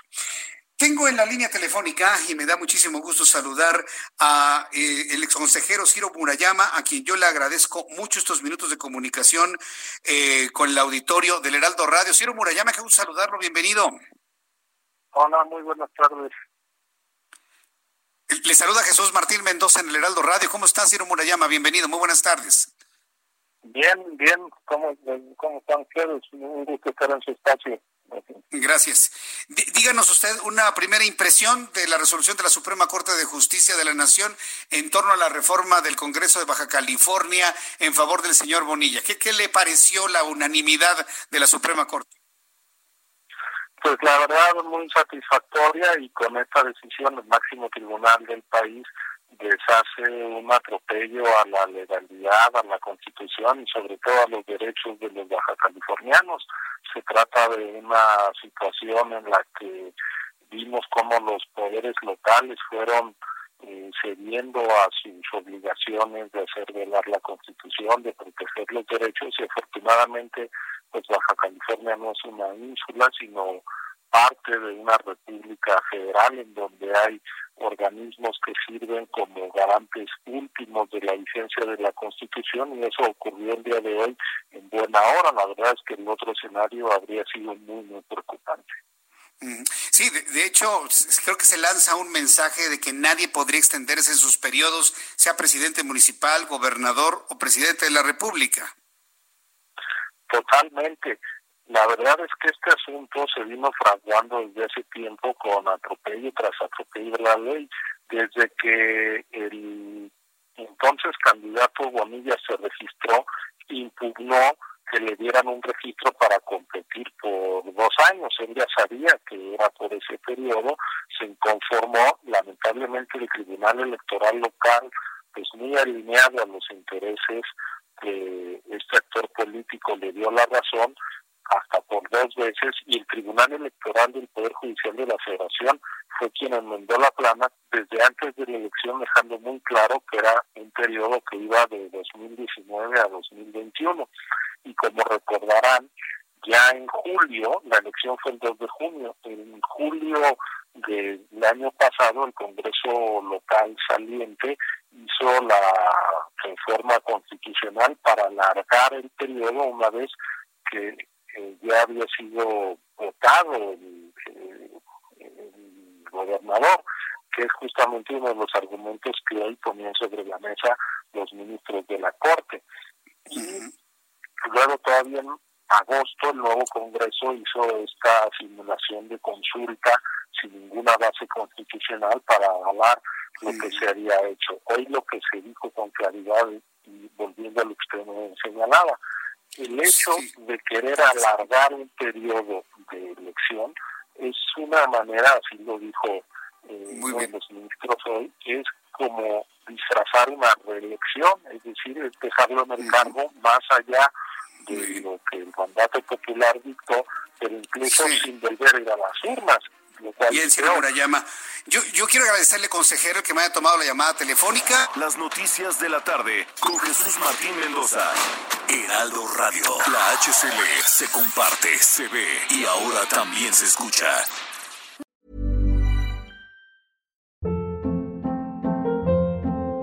Hold up. What was that? Boring. No flavor. That was as bad as those leftovers you ate all week. Kiki Palmer here, and it's time to say hello to something fresh and guilt-free. Hello Fresh. Jazz up dinner with pecan-crusted chicken or garlic butter shrimp scampi. Now that's music to my mouth. Hello Fresh. Let's get this dinner party started. Discover all the delicious possibilities at hellofresh.com.